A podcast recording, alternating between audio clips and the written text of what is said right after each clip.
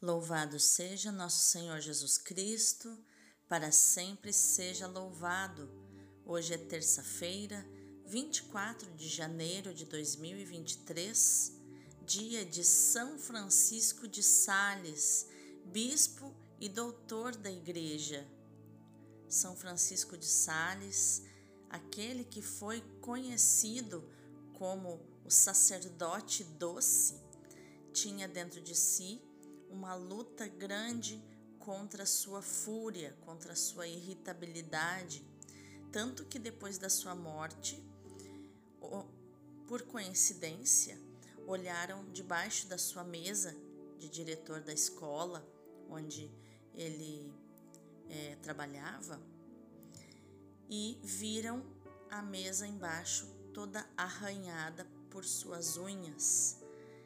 Talvez uma válvula de escape para não agredir ninguém, para não ser é, desrespeitoso com ninguém. Era uma forma de ele descarregar a sua raiva. Então, que nós possamos nos inspirar neste grande santo e doutor da Igreja. São Francisco de Sales, rogai por nós. Inspirai, Senhor, as nossas ações para que em vós comece e em vós termine tudo aquilo que fizermos no dia de hoje. Em nome do Pai, do Filho e do Espírito Santo. Amém. Rogai por nós, ó Santa Mãe de Deus, para que sejamos dignos das promessas de Cristo. Amém. Divino Espírito Santo, consumia em mim tudo aquilo que me impede que eu me consuma em vós. Dá-me a graça de me apaixonar pela palavra de Deus, que é o seu próprio Filho, Jesus Cristo, Senhor nosso. Amém. A primeira leitura de hoje é Hebreus 10, do 1 ao 10. Irmãos, a lei possui apenas o esboço dos bens futuros e não o modelo real das coisas.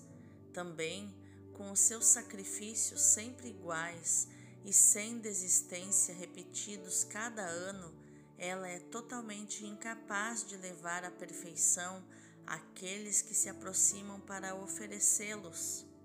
Se não fosse assim, não se teria deixado de oferecê-los se os que prestam culto, uma vez purificados, já não tivessem nenhuma consciência dos pecados? Mas, ao contrário, é por meio desses sacrifícios que anualmente se renova a memória dos pecados, pois é impossível eliminar os pecados com o sangue de touros e bodes. Por isso, ao entrar no mundo, Cristo afirma: Tu não quiseste vítima nem oferenda, mas formaste-me um corpo. Não foram do teu agrado holocaustos, nem sacrifícios pelo pecado. Por isso eu disse: Eis que eu venho. No livro está escrito a meu respeito: Eu vim, ó Deus, para fazer a tua vontade. Depois de dizer: Tu não quiseste, nem te agradaram vítimas, oferendas, holocaustos, sacrifícios pelo pecado, coisas oferecidas segundo a lei, ele acrescenta: Eu vim para fazer a tua vontade. Com isso, suprime o primeiro sacrifício para estabelecer o segundo. É graças a esta vontade que somos santificados pela oferenda do corpo de Jesus Cristo, realizada uma vez por todas. Palavra do Senhor, graças a Deus. O responsório de hoje é o Salmo 39 ou 40, versículos do 2 ao 11. Eis que vem fazer com prazer a vossa vontade, Senhor. Esperando, esperei no Senhor, e inclinando-se, ouviu meu clamor. Canto novo ele pôs em meus lábios, um poema em louvor ao Senhor. Sacrifício e oblação não quisestes, mas abriste, Senhor, meus ouvidos. Não pedistes ofertas nem vítimas, holocaustos por nossos pecados. E então eu vos disse: Eis que venho. Boas novas de vossa justiça anunciei numa grande assembleia. Vós sabeis, não fechei os meus lábios. Proclamei toda a vossa justiça, sem retê-la no meu coração. Vosso auxílio e lealdade narrei. Não calei vossa graça e verdade na presença da grande assembleia. Eis que venho fazer com prazer a vossa vontade, Senhor. Aleluia, aleluia, aleluia. Graças te dou, ó Pai, Senhor do céu e da terra, pois revelaste os mistérios do teu reino aos pequeninos, escondendo-os aos doutores. Isso está em Mateus 11, 25. Aleluia, aleluia, aleluia. O evangelho de hoje é Marcos 3, do 31 ao 35. Naquele tempo, chegaram a mãe de Jesus e seus irmãos. Eles ficaram do lado de fora e mandaram chamá-lo. Havia uma multidão sentada ao redor dele, então lhe disseram: Tua mãe e teus irmãos estão lá fora à tua procura. Ele respondeu: Quem é minha mãe e quem são meus irmãos? E olhando para os que estavam sentados ao seu redor, disse: Aqui estão minha mãe e meus irmãos. Quem faz a vontade de Deus, esse é meu irmão, minha irmã e minha mãe. Palavra da salvação, glória a vós, Senhor. Vamos ao contexto das leituras de hoje. A primeira leitura nos mostra que a antiga lei prescrevia complexos ritos de purificação e exigia a repetida oferta de vítimas em sacrifício, sangue de touros e de bodes. Esses sacrifícios mantinham viva a consciência de pecado no povo, mas eram insuficientes para extirpar esse pecado e reconduzir o povo à liberdade. Um rito exterior não pode curar automaticamente uma ferida interior que tem origem na desobediência a Deus, na soberba rebelião contra sua vontade. Depois da queda dos nossos primeiros pais, a natureza humana é inclinada para o mal e, de fato, a inclinação torna-se pecado realizado, que por sua vez torna cada vez mais fáceis novas quedas. Daí decorre um estado de escravidão permanente. Jesus veio ao mundo para percorrer por primeiro o caminho de regresso ao Pai, abrindo também aos homens esse caminho, que é o único que leva à salvação. Sendo filho de Deus, abaixou-se à condição humana e fez-se obediente até a morte de cruz. Fomos santificados graças à sua entrega sacrificial obediente e não a determinados sacrifícios ou práticas rituais. Fala-se da oferta do corpo e não do sangue de Cristo. A palavra corpo é utilizada devido à expressão do salmo: Preparaste-me um corpo. Esta oblação, esta oferta, inclui não só a oferta no momento da encarnação, ao entrar no mundo, mas a entrega de toda a sua vida ao serviço da vontade de Deus. Essa entrega culminou na cruz. Quer quando se fala do corpo, como quando se menciona o sangue, o que está em causa é a total autoentrega de Cristo. Já no Evangelho de hoje, nos mostra que depois do julgamento do Tribunal de Jerusalém, vem o julgamento dos seus, seus conterrâneos e parentes que dizem que ele está louco. Alguns autores veem neste texto ecos de uma desconfiança que existia em relação à comunidade judeu-cristã de Jerusalém, cujo bispo era Tiago, irmão, ou seja, primo irmão, né, do Senhor, pertencente ao grupo de Nazaré, cuja hostilidade para com o Senhor é sublinhada por Marcos. É, Marcos 6,3 fala disso. Os parentes do Senhor lideravam a igreja de Jerusalém e também há quem veja no texto de Marcos resíduos de uma polêmica contra o perigo do nepotismo na igreja. Como quer que seja, não podemos ver neste texto qualquer atitude de menosprezo pela mãe de Jesus, nem pelos afetos humanos. Marcos não trata desses temas, mas aproveita o ensejo para criar uma situação paradoxal que dá maior realce aos versículos 34 e seguintes, que são o topo do episódio. Todos que rodeiam Jesus, ainda que simples curiosos, discípulos hesitantes ou apóstolos tardos em compreender, ou mesmo traidores, são mães e irmãos. Ser irmão de Jesus não é questão de sangue, de mérito, mas de graça. Aquele que fizer a vontade de Deus, esse é que é meu irmão, minha irmã e minha mãe, porque se torna filho de Deus. Vamos meditar mais profundamente essa palavra. As duas leituras de hoje iluminam-se reciprocamente, uma ilumina a outra.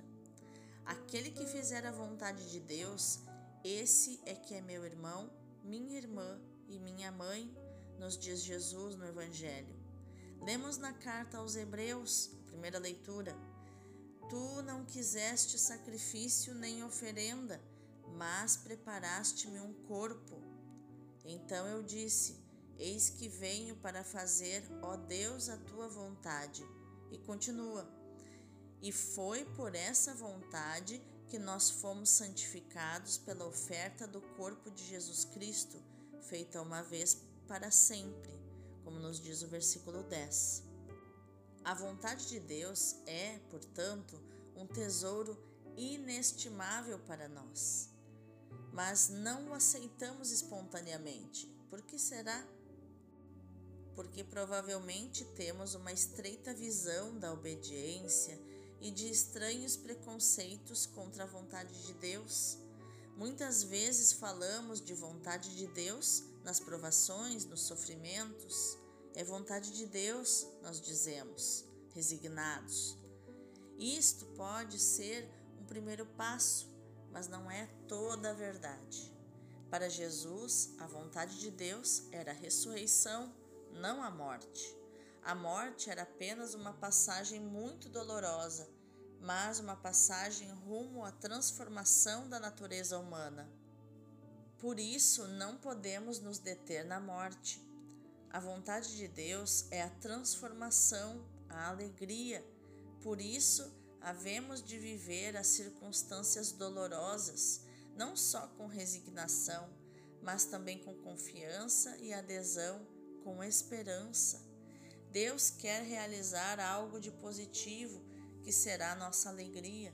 A sua vontade é triunfar sobre tudo quanto é negativo.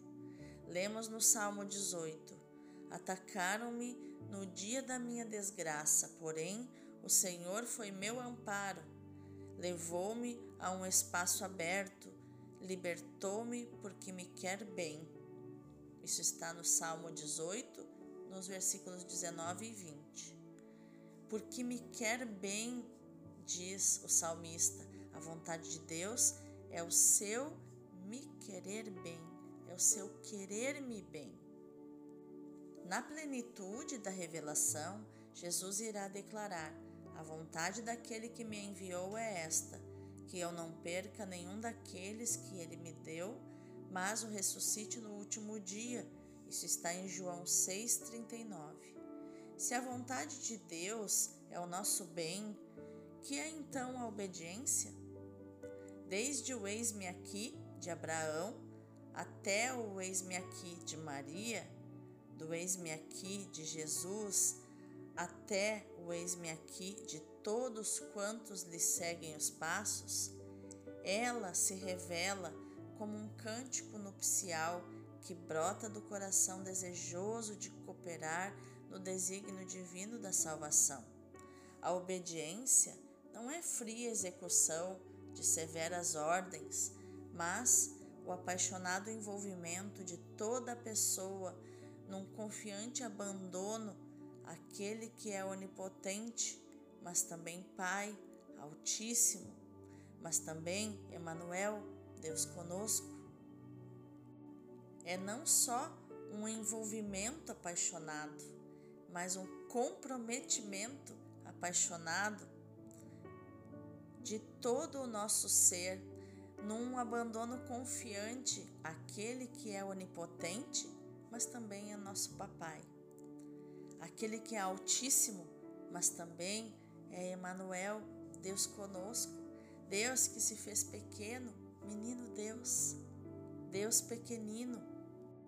A obediência tem momentos difíceis, mas pressentirá sempre ao seu lado os passos daquele que nos precede, levando por nosso amor a sua e nossa cruz.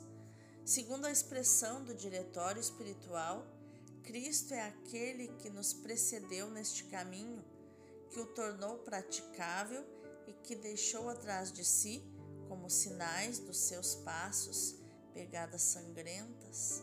Tal é a nossa vocação.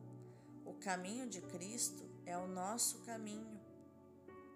Neste caminho, caracterizado pelo abandono à vontade do Pai, pela oferta de amor, somos guiados e apoiados pelo Espírito, que nos faz reviver, na fidelidade dinâmica, a experiência de fé também do nosso querido Padre Leão Deon, fundador da, dos padres do Sagrado Coração de Jesus e ele escolheu como lema de vida Et venio, eis-me aqui, eis que venho para fazer tua vontade, Senhor. Hebreus 10, 7. Senhor, que queres que eu faça? Isso está em Atos 9, 6. E fiat, faça-se. Contemplar a Cristo na sua obediência oblativa e filial ao Pai, e vivê-la é uma contemplação, uma forma de vida tipicamente daqueles que são apaixonados pelo Sagrado Coração de Jesus. Os chamados oblatos, os sacerdotes e os missionários do Sagrado Coração de Jesus. Vamos orar? Ó Jesus, sacerdote misericordioso, que ao entrar no mundo te ofereceste ao Pai, eis-me aqui para fazer a tua vontade. Reforça em nós a mesma disposição que animou teu coração de filho. A tua obediência de amor queremos unir à oferta da nossa obediência, mesmo quando exigir de nós um maior desapego.